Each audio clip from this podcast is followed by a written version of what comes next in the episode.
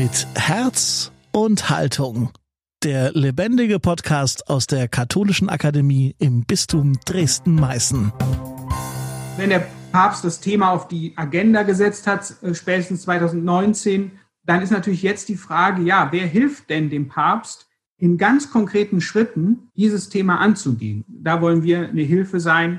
Durch die Umfrage haben wir jetzt konkrete Punkte äh, im Grunde erarbeitet, wie man das Thema jetzt konkret angehen kann. Das sagt der Chef der Missionswerke Missio und die Sternsinger, Pfarrer Dirk Bingener, heute hierbei mit Herz und Haltung.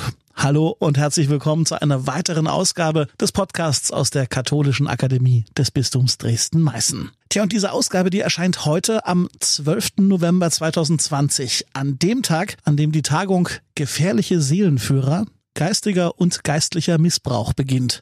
Zum ersten Mal nimmt die katholische Kirche in Deutschland umfassend das Phänomen geistlichen Missbrauchs in den Blick. Das Ganze Corona-bedingt als Hybridveranstaltung heute und morgen online und im Leibniz-Forum der Katholischen Akademie in Leipzig. Und unser Podcast, der betrachtet dazu passend heute einen wichtigen Teilaspekt des ganzen Themas.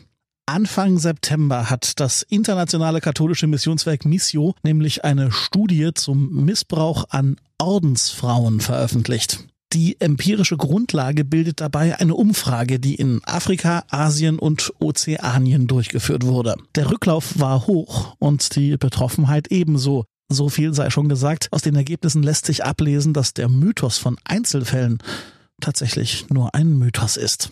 Ich konnte vor einigen Wochen per Videochat mit Pfarrer Dirk Bingener und Katja Heidemanns von Missio sprechen. Und dieses Gespräch, das hört ihr gleich. Die beiden erläutern darin die Gründe und Risikofaktoren, die Missbrauch an Ordensschwestern begünstigen. Und sie zeigen auf, welche Präventionsmaßnahmen notwendig sind und wie Hilfswerke wie Missio diese unterstützen können. Pfarrer Dirk Bingener ist seit Juli 2019 der Präsident des Kindermissionswerkes Die Sternsinger und eben auch von Missio Aachen. Katja Heidemanns ist studierte Theologin und war Vorstandsreferentin für feministische Theologie und Frauenforschung am Missionswissenschaftlichen Institut Missio e.V. Aktuell ist Frau Heidemanns Leiterin der Abteilung Spenderkommunikation bei Missio Aachen. Und damit rein ins Gespräch. Missbrauch und Orden. Das Schweigen brechen. Das ist das Thema. Jetzt, hier bei Mit Herz und Haltung. Herr Pfarrer Wingener, was waren die Beweggründe für ein Hilfswerk wie Missio, so eine Studie in Auftrag zu geben? Es ist ja so, dass Papst Franziskus im Jahr 2019 von einem Journalisten gefragt worden ist auf einer Rückreise und dass Papst Franziskus hier den, den Missbrauch von Ordensfrauen bestätigt hat und eingeräumt hat. Also wenn Sie mich fragen, was war der Anlass, es war nochmal die äh, Öffentlichkeit und die Reaktion des Papstes Anfang 2019 und äh, natürlich auch unsere Arbeit, die uns sehr stark mit Ordensfrauen verbindet, weil Ordensfrauen ja oftmals das Rückgrat der Pastoral in äh, Afrika und Asien sind und in Ozeanien und wir natürlich deswegen eine besondere Verbindung äh, auch zu Ordensfrauen haben. Können Sie vielleicht zu Beginn äh, mal so die Grunderkenntnisse, die Kernergebnisse und die, die wichtigsten Fakten zusammenfassen, dass wir so etwa wissen, was so die Haupt Kernpunkte sind dessen, was Sie in dieser Studie bemerkt oder erfahren haben?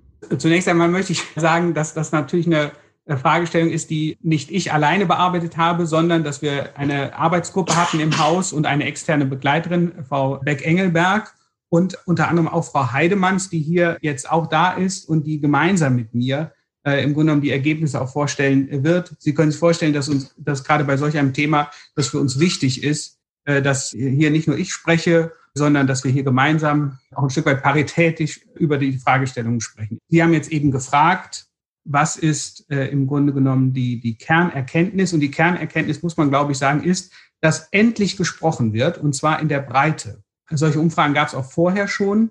Und äh, da war der, der, der Rücklauf für die Organisationen, die diese Umfragen gemacht haben, äh, sehr gering. Und wir sind froh, dass äh, wir im Grunde genommen 38 Fragebögen äh, herausgeschickt haben an eben Partnerinnen äh, in, der, in unserer Arbeit und an Partnerorganisationen. Und wir haben 101 Fragebögen zurückbekommen. Sie werden jetzt fragen, warum 101, warum mehr als Sie rausgeschickt haben. Wir haben eben äh, gesagt, dass man den äh, Fragebogen auch verteilen kann oder die Umfrage. Und äh, das ist eben passiert. Und daran äh, merken Sie, äh, dass das ein hoher Rücklauf war, mit dem, über den wir sehr froh sind. Und die Haupterkenntnis ist, dass 69 Prozent derjenigen, die den Fragebogen beantwortet haben, sagen, das Thema hat eine Relevanz oder eine sehr hohe Relevanz. Das heißt also, im Hinblick auf das Thema Missbrauch von Ordensfrauen kann man sicherlich nicht von äh, Einzelfällen sprechen, sondern von einer Fragestellung, von einer Problemstellung in der Breite. Das ist unsere Haupterkenntnis. Es wird besprochen und es ist eine Fragestellung, die unsere Partnerinnen und Partnerorganisationen in der Welt eben, äh, denen sie eine hohe Relevanz äh, im Grunde zuordnen. Aber vielleicht kann die Frau Heidemanns noch näher ergänzen.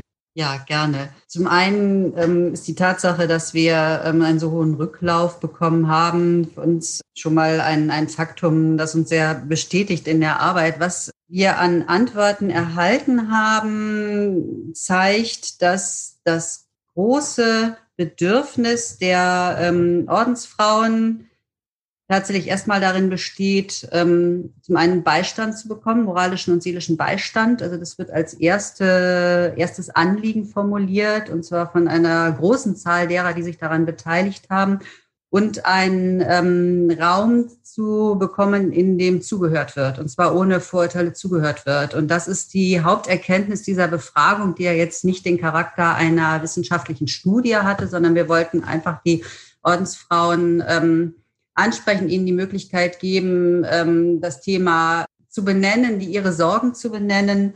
Und äh, wir haben gefragt, welche Maßnahmen wurden in ihren Ortskirchen bisher ergriffen.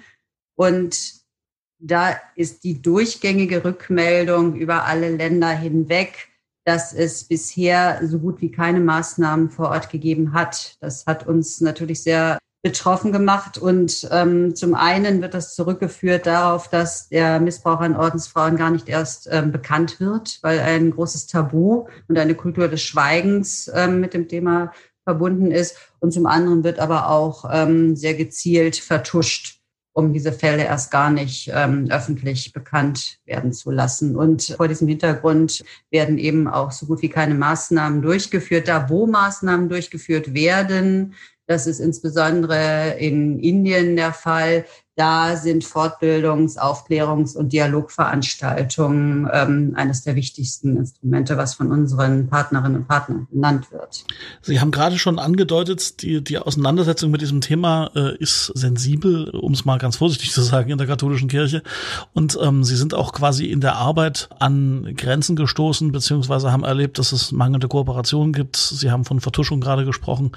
Wie kommt es denn, dass gerade dieser Aspekt Missbrauch an Ordensfrauen, obwohl ja das Thema Missbrauch Missbrauch dann doch ja in relativ großem Rahmen in der katholischen Kirche inzwischen an der Tagesordnung ist, dass das so, so unterm Radar noch ist, beziehungsweise dass man da offensichtlich noch relativ gut vertuschen kann, in Anführungszeichen. Ich will schon mal deutlich machen, dass wir froh sind, dass wir eben in unserer Umfrage, dass die äh, Ordensfrauen, die Partnerorganisationen eben gesprochen haben. Also, dass uns da keine Steine in den Weg gelegt worden äh, sind, sondern dass jetzt endlich gesprochen worden ist. Wenn Sie grundsätzlich fragen, warum das äh, so ein Tabuthema ist, dann ist das natürlich, dann ist das was, was natürlich A, wo Ordensfrauen erfahren haben, dass sie, wenn sie darüber sprechen, Repressionen erleiden und das eben im Grunde in einer, in einer hohen äh, Abhängigkeit von ihrem äh, Orden, von den Ordensoberen, auch im Grunde von der kirchlichen Hierarchie. Und das natürlich ein schambesetztes Thema äh, ist, Opfer von sexueller, in besonderer Weise jetzt von sexueller Gewalt geworden äh, äh, zu sein. Ja, und das im Grunde genommen natürlich auch, dass es ein sehr perfides Verbrechen äh, ist, das ja in einem geistlichen Umfeld sozusagen passiert und ja im Grunde auch ja, religiöses, Religion äh, missbraucht wird in der Argumentation und in der Art und Weise, wie man Leute zum Schweigen bringt. Also Sie merken, das ist ein ganzes Bündel an, ja, an Gründen, warum lange Zeit da nicht drüber gesprochen worden ist. Und es braucht viel Ermutigung, äh, um jetzt sprechen zu können und übrigens auch viel Vertrauen. Also wir glauben ja, dass jetzt gerade äh, gesprochen eben ja langjährige Partnerschaften äh, haben mit den jeweiligen Organisationen und weil man Missio eben etwas äh, zutraut, auch in der Veränderung. Und ähm, wir haben ja Anonym Anonymität zum Beispiel äh, natürlich zugesichert. Die, die Partner kennen uns, sie wissen, dass sie uns vertrauen können. Und ähm, das ist natürlich auch eine ja eine große Aufgabe jetzt für uns, dass wir das Vertrauen im Grunde genommen nicht enttäuschen, sondern dass wir jetzt auch tatsächlich zu Veränderungen kommen.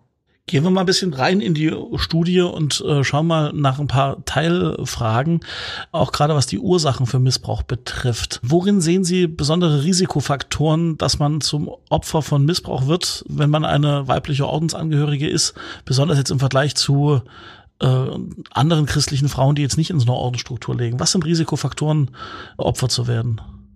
Also neben der ähm, geistlichen Dimension, die Pfarrer Bingener eben schon angesprochen hat, also die ähm, eigene Berufung, der, den Wunsch, die eigene Berufung zu leben und in diesem System eben diese Berufung auch leben zu können, gibt es ähm, ganz handfeste Ursachen. Das ist zum einen die wirtschaftliche Abhängigkeit, was wir in den ähm, Antworten eben auch gelesen haben, was Ordensfrauen uns berichten, ist, dass sie zum Beispiel überhaupt keine Mittel haben, um öffentlichen Transport zu bezahlen. Das heißt, sie sind darauf angewiesen, dass Priester sie mitnehmen in ihrem Auto. Sie haben keine Möglichkeit ähm, zu telefonieren, weil sie gar keine Telefonkarten besitzen. Also diese extreme wirtschaftliche Abhängigkeit spielt eine große Rolle. Und der zweite entscheidende Punkt ist die fehlende Bildung. Also viele junge Ordensfrauen, viele junge Frauen und Mädchen, die sich für ein Leben in einem Orden entscheiden, gerade in den lokalen Orden, in den Diözesanorden, in den internationalen sieht es nochmal ein bisschen anders aus, kommen mit einer sehr rudimentären Schulbildung in die ähm, Orden und ähm, sind natürlich dadurch auch missbräuchlichen Strukturen gegenüber ähm, sehr viel schutzloser aus gesetzt. Wir sehen, dass da, wo die Ausbildung von Ordensfrauen ähm, sehr ernst genommen wird, wo ähm, Ordensfrauen auch die Möglichkeit haben, sich theologisch zu qualifizieren, zu studieren, zu promovieren, die Situation doch ein bisschen anders aussieht. Ein Phänomen, was auch als Risikofaktor benannt wird in Ihrer Studie, ist das Thema Klerikalismus im, im weitesten Sinne. Dazu zwei äh, Fragen. Zum einen, was genau ist das von der Definition her im Kontext Ihrer Studie? Und tatsächlich die konkrete Frage, welches Verhalten von Priestern oder welches Priesterbild, was da auch mitschwingt, ist denn da das Problematische im Kontext zu Missbrauch? Ja, wir haben in unserer Umfrage jetzt keine Definition von Klerikalismus zunächst einmal ge äh, ge gemacht, sondern wir haben eben dieses Thema sehr stark benannt bekommen von unseren Partnerinnen und Partnerorganisationen. Und natürlich geht es um eine Überhöhung des Priesterbildes, der im Grunde genommen äh, ja in vielen Zusammenhängen in afrikanischen und asiatischen Ländern eben eine geistliche und weltliche Macht hat, wenn ich das mal so sagen äh, kann. Also das im Grunde genommen, ja, in dem, in dem, in dem Priester oder dem Priester im Grunde genommen sehr stark eine unglaubliche Macht im genommen zufällt und, ähm, und dass dazu dann noch eine Überhöhung äh, äh, kommt und dass das, das Kirchenleben, der der Macht hat, nämlich sehr stark äh, auf den Priester zentriert ist und das letztlich im Grunde natürlich oftmals dann Laien und, und oder Ordenschristen wenig äh, zählen. Und, und wenn diese Macht dann ausgenutzt wird für eigene Zwecke, äh, dann ist das äh, Klerikalismus und die Frage wird sicher sein, wie wir diese Machtstrukturen im Grunde genommen aufbrechen, so dass das so nicht möglich ist. Also wie wir im Grunde genommen gegen diesen Klerikalismus gemeinsam äh, vorgehen können.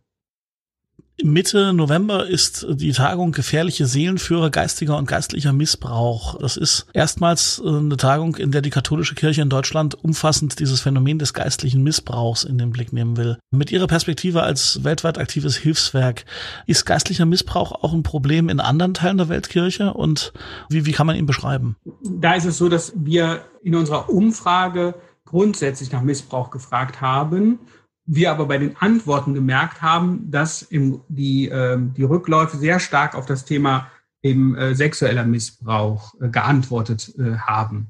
Deswegen kann ich Ihnen jetzt aus der Umfrage heraus, also Ihre Frage nicht seriös beantworten, ob das Thema geistlicher Missbrauch aufgrund der Umfrage ein Thema der, äh, in der Weltkirche ist. Wenn Sie mich persönlich fragen, gehe ich davon aus, im Hinblick auf den gesamten Themenkomplex, und dann ist es natürlich so, dass, naja, die ganzen, die ganzen geistlichen Fragestellungen, ja, also die Frage der Berufung, äh, ähm, äh, der, der Frage der, der Lebensbegleitung, dass das natürlich alles immer in einem ähm, ja, intimen Rahmen stattfindet, beziehungsweise in einem ja, geschützten Rahmen äh, auch. Und deswegen ist, ist das natürlich besonders anfällig, wenn der, dem ich gegenüber sitze, es eben nicht gut mit mir meint, sondern gerade meine Offenheit und mein Vertrauen und meine Fragen ausnützt. Ich kann mir kaum ein perfideres Verbrechen vorstellen, dass als dass sich jemand einem Priester anvertraut und der dann im Grunde genommen dieses Wissen nutzt für sein, äh, für sein eigenes äh, und dann dort ähm, solche Verbrechen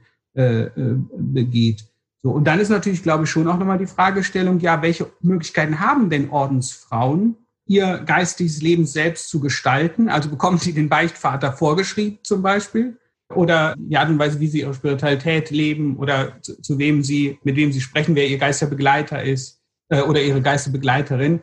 Also die ganzen geistlichen Fragestellungen sind natürlich sehr, also äh, brauchen eine Offenheit, brauchen ein Vertrauen ja, zwischen dem Gegenüber sozusagen. Ähm, und, äh, und insofern sind sie eben auch so anfällig dafür, wenn der andere es nicht gut mit mir meint. Und wenn der andere das zu seinem gut mit mir meint, ist schon fast verharmlosend, sondern wenn der andere auf eine perfide Art und Weise dieses Vertrauen ausnutzt für seine eigenen Zwecke.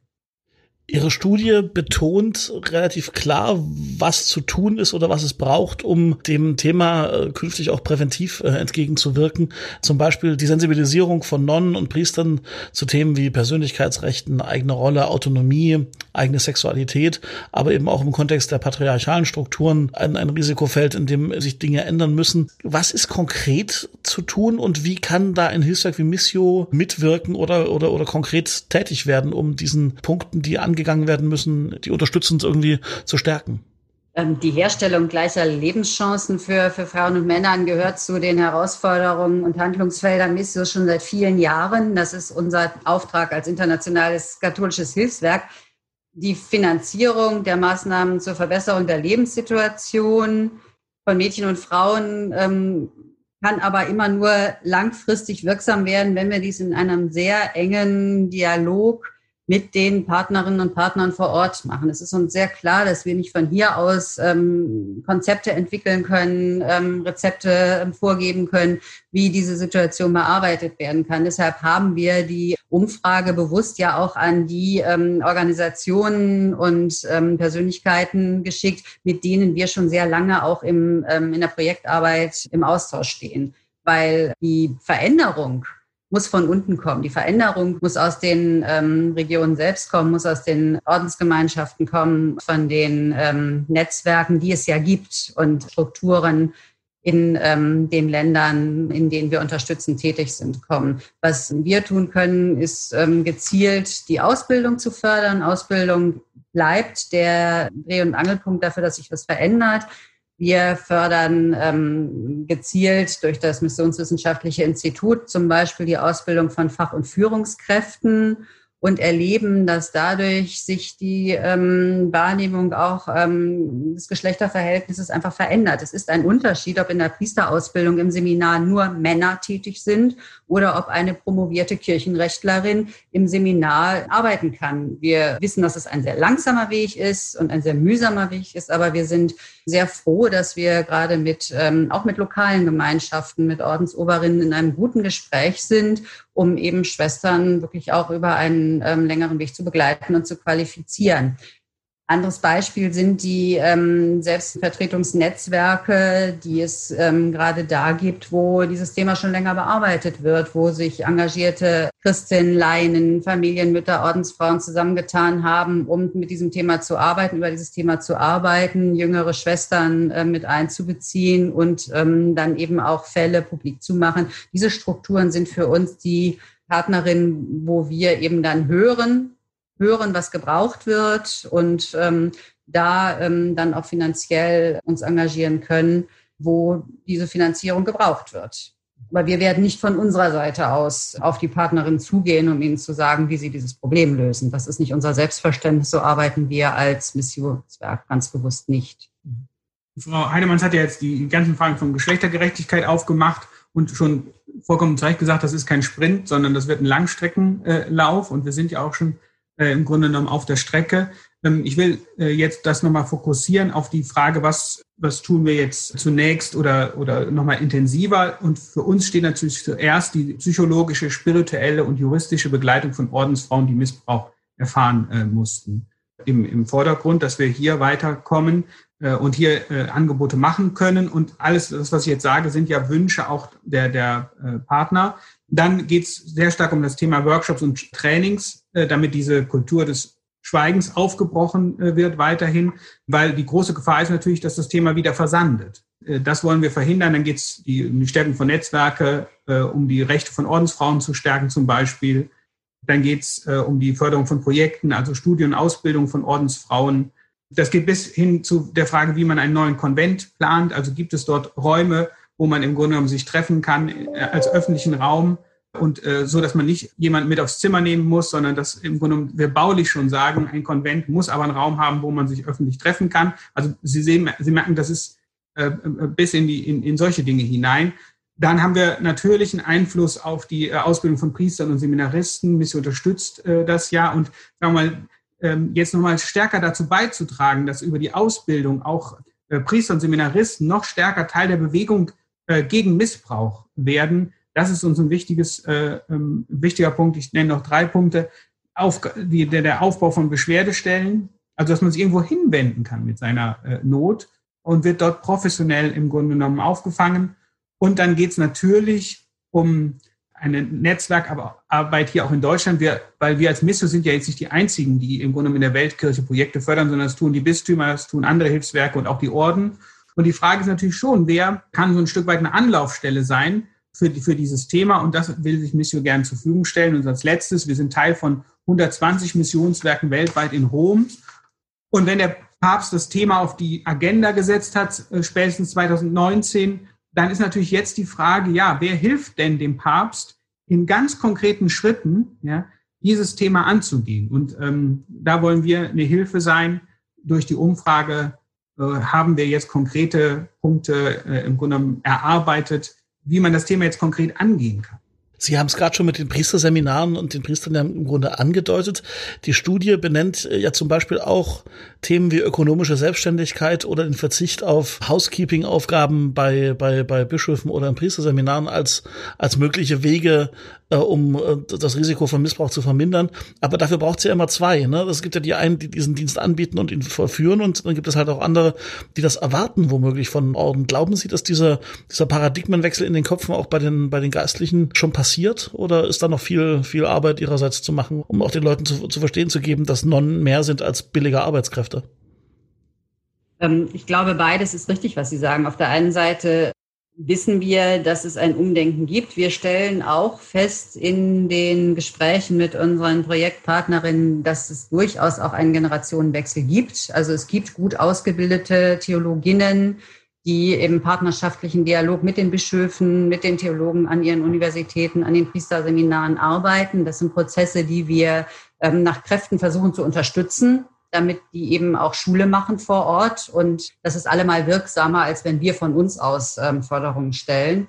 Auf der anderen Seite wissen wir, dass ähm, es in vielen, ähm, gerade in, in lokalen Zusammenhängen, einfach ein, ähm, eine Jahrzehnte, Jahrhunderte lange Tradition der Unterordnung und des Selbstverständnisses der ähm, Ordensfrauen als Dienerinnen gibt, auch ein, ein Verständnis der ähm, Gelübde, der Gehorsamsgelübde, das nur sehr schwer aufzubrechen sein wird.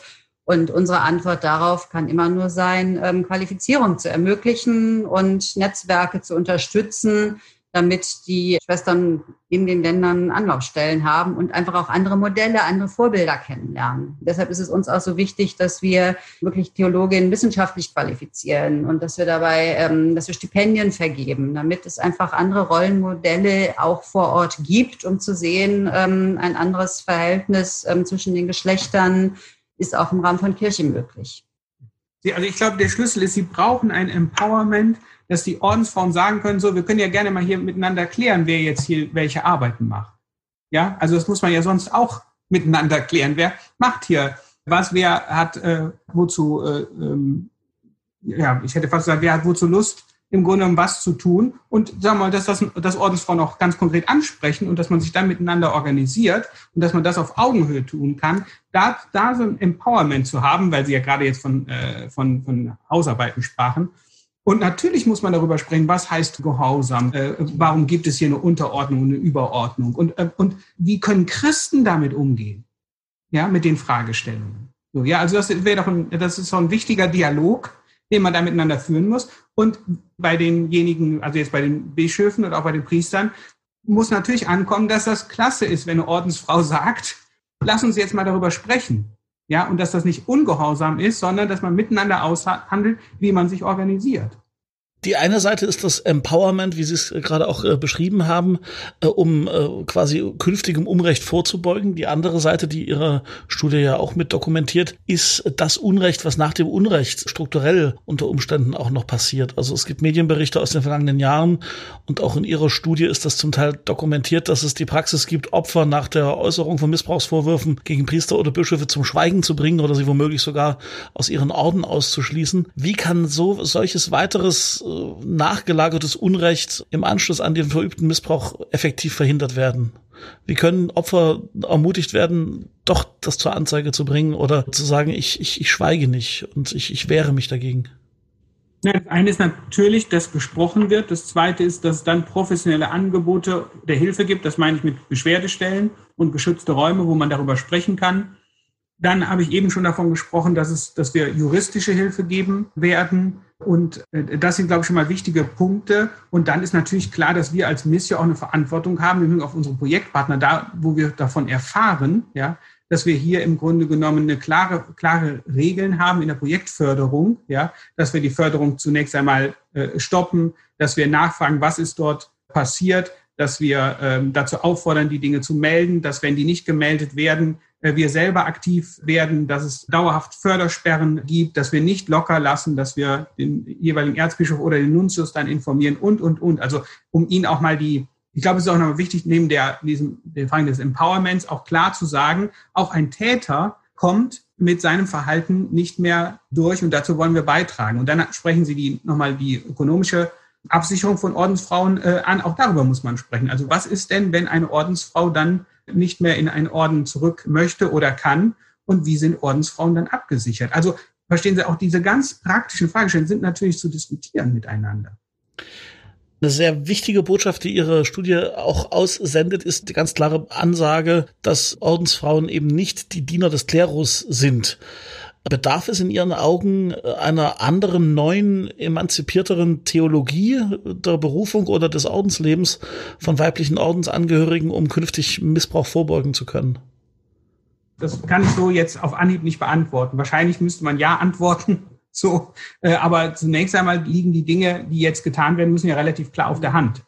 So, ja, und ich glaube, man muss sich tatsächlich über die Fragen von äh, Gehorsam unterhalten. Man muss ja, all die Maßnahmen, die wir jetzt im, Grunde beschlossen haben, über die Frage müsste ich genauer nachdenken, ehrlich gesagt.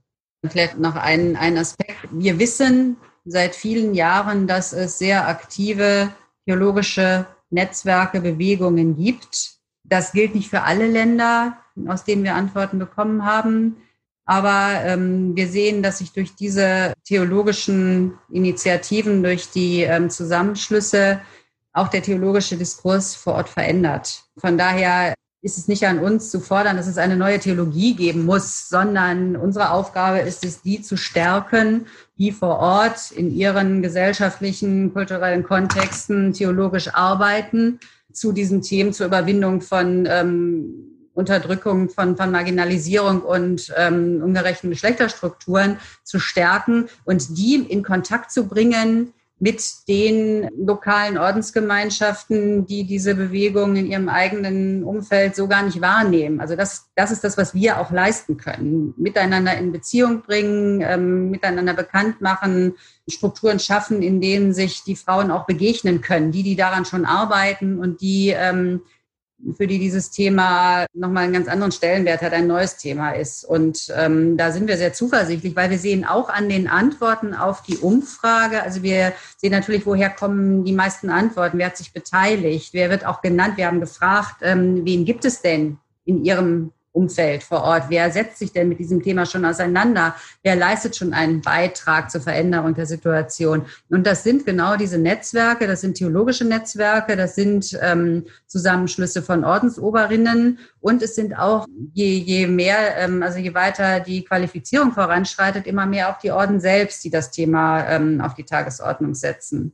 Also wir haben als Hilfswerk im Grunde da ähm, allenfalls eine Katalysatorfunktion, ähm, die miteinander ins Gespräch zu bringen, in Beziehung zu bringen, die an diesen Themen arbeiten und die für sich, für ihren konkreten Kontext theologisch arbeiten. In der Studie geht ja auch als Empfehlung hervor, dass die Zahl der Ordensfrauen und Frauen generell in Führungspositionen bei Kirche und in der Theologie gesteigert werden sollte, um einfach auch die Missbrauchsanfälligkeit zu senken. Welchen Beitrag könnten Hilfswerke wie Missio oder andere Hilfswerke leisten, dass diese Art von Förderung Realität wird oder noch stärker umgesetzt wird? Naja, erstmal glaube ich, müssen wir natürlich bei uns anfangen, ehrlich gesagt. So, ja. Also das ist natürlich, äh, wir haben jetzt äh, Frauen im Mentor Mentoring in dem Förderprogramm äh, nochmal vom Hillegades Verein. Und natürlich geht es erstmal darum, sich an die eigene Nase zu fassen. So, da sind wir äh, dran. Das, auch das sind Prozesse, die brauchen eine gewisse Zeit. Und dann äh, ist das, was Frau Heidemanns im Hinblick auf die Ausbildung von Ordensfrauen gesagt hat, äh, auch für Leitungs- und Führungsaufgaben natürlich das, was wir dazu beitragen können und auch, glaube ich, nochmal im, im Partnerdialog deutlich zu machen, dass da, wo es äh, vielfältig ist und wo Männer und Frauen gemeinsam zusammenwirken, ich komme ja selber aus dem BDKJ, war immer in einem Vorstand, der geschlechterparitätisch besetzt war. Und was ich eben sehr stark gelernt habe, ist, dass man als Priester eingebunden in ein Team mit zwei Frauen und zwei äh, Männern, dass, äh, sagen wir mal, die Qualität der Arbeit, glaube ich, eine gute äh, ist. Und solch, so selber so ein Beispiel zu geben und das mit in den Partnerdialog einzubringen, das ist, glaube ich, äh, wichtig. Und dann geht es eben tatsächlich um die, um die Förderprogramme, die jetzt die Frau Heidemanns auch schon skizziert hat. Natürlich können wir unsere Förderrichtlinien so äh, auslegen, dass wir sagen, besonders gerne fördern wir auch Stipendien von Frauen. So, ja, um da auch den, den Anteil im Grunde genommen zu heben. Und die ähm, Ansatzpunkte, die wir haben, ist natürlich, wir entscheiden, wo wir Stipendien vergeben, an welcher Ausbildungsstätte. Lernen und leben dort Frauen und Männer gemeinsam. Also das scheint uns ein, ein ganz wesentlicher Aspekt zu sein dafür, dass sich die ähm, Dinge auch langfristig wirklich verändern können. Also nicht nur Inseln aufzubauen oder ähm, Biotope zu schaffen, in denen Frauen dann studieren dürfen, sondern wirklich ein gemeinsames Studium, ein gemeinsames Ringen auch um Antworten und ähm, ein Unterstützen der ähm, oft ja dann Ordenshochschulen, an denen das möglich ist. Also wir merken auch bei den Antworten, die wir auf die Umfrage bekommen haben, dass aus bestimmten Hochschulen eben sehr viele Antworten, sehr reflektierte Antworten gekommen sind von ähm, Frauen, aber auch eben von Männern. Und da sehen wir die Möglichkeit anzusetzen. Wir sind im Gespräch immer wieder auch mit Ordensoberinnen, um sie dafür zu gewinnen, eine ihrer äh, Schwestern studieren zu lassen, sich auch ähm, als Führungskraft ausbilden zu lassen das ähm, ist ein langer Weg, das ist keine Selbstverständlichkeit. Uns ähm, hat das sehr berührt, dass in Burkina Faso eine einheimische Kongregation gesagt hat, wir lassen eine unserer Schwestern Kirchenrecht studieren und lassen sie sich in Kirchenrecht promovieren. Und zwar zum Thema Recht auf Intimität und guten Ruf der Ordensfrauen. Also ein ähm, wirklich in diesem Kontext ähm, extrem wichtiges Thema. Und dieser Orden wird sich verändern durch die, Mit äh, durch die Schwester, die sich so qualifiziert hat. Also da gibt es sehr viele kleine Beispiele und in jedem Land sieht die Situation dann auch nochmal anders aus. Und mit jedem Orden werden wir dann eigene ähm, Wege finden, diese Qualifizierung voranzutreiben. Wir sind am Ende unseres Gesprächs. Äh, eine Bitte habe ich aber noch. Gestatten Sie unseren Hörerinnen und Hörern noch mal einen kleinen Blick in Ihre To-Do-Liste und in Ihre Agenda für das Jahr 2021. Welche konkreten Maßnahmen plant Missio für die nächste Zeit äh, im Bereich Prävention und Aufarbeitung, äh, um dieses Thema ja aktuell und auch im Bewusstsein der Menschen zu halten? Den Maßnahmenkatalog selber habe ich ja jetzt schon benannt. Sie fragen natürlich jetzt nach einer Priorisierung, was schlau ist weil man ja irgendwo anfangen muss. Äh, deswegen werden wir als erstes das Koordinationsbüro einrichten. Die Stelle ist ausgeschrieben. Wir werden die Arbeitsgruppe äh, zusammensetzen und dann wollen wir als erstes nochmal in den Partnerdialog gehen, indem wir im Grunde genommen jetzt auch unter Corona-Bedingungen mit Ordensfrauen aus afrikanischen Ländern und asiatischen Ländern nochmal jetzt die Ergebnisse der Umfrage besprechen, wo Sie denn jetzt sehen, wo wir anfangen können. Das Zweite ist, dass wir die Umfrage nicht verschicken, ohne dass wir den sofort ein Angebot machen und sagen, sagt bitte, wo, wo könnt ihr konkret ein Projekt anbieten? Wir fördern, wir werden das gerne fördern. Und wenn Sie zum Schluss noch fragen würden, was wichtig wäre, ich glaube, Sie würden uns einen Gefallen tun, wenn Sie in einem Jahr oder geben Sie uns vielleicht anderthalb Jahre nochmal anklopfen würden bei uns und fragen würden, was ist denn jetzt daraus geworden? So, weil wir spüren wirklich eine Verpflichtung aus dem Vertrauen heraus, was uns geschenkt worden ist in der Umfrage, jetzt auch Dinge gemeinsam konkret umzusetzen. Dann machen wir das so und hören uns in einem Jahr wieder. Frau Heidemanns, Herr Bingener, herzlichen Dank für diese Antworten und für Ihre Arbeit. Alles Gute. Vielen Dank. Dankeschön. Soweit Katja Heidemanns und Dirk Bingener von Missio zur neuen Studie zu Missbrauch an Ordensfrauen. Wie immer zählen wir jetzt auf eure Rückmeldungen. Am besten als Kommentar auf der Website der Katholischen Akademie lebendigkatholisch.de oder aber auf Instagram oder Facebook. Und wenn ihr mögt, dann abonniert doch unseren Podcast, dann verpasst ihr nie wieder eine Folge. Die Redaktion dieser Ausgabe hatten Jonathan Burger, Ramona Plitt, Thomas Arnold und Jonas Lietz. Mein Name ist Daniel Heinze. Danke fürs Zuhören und bis zum nächsten Mal.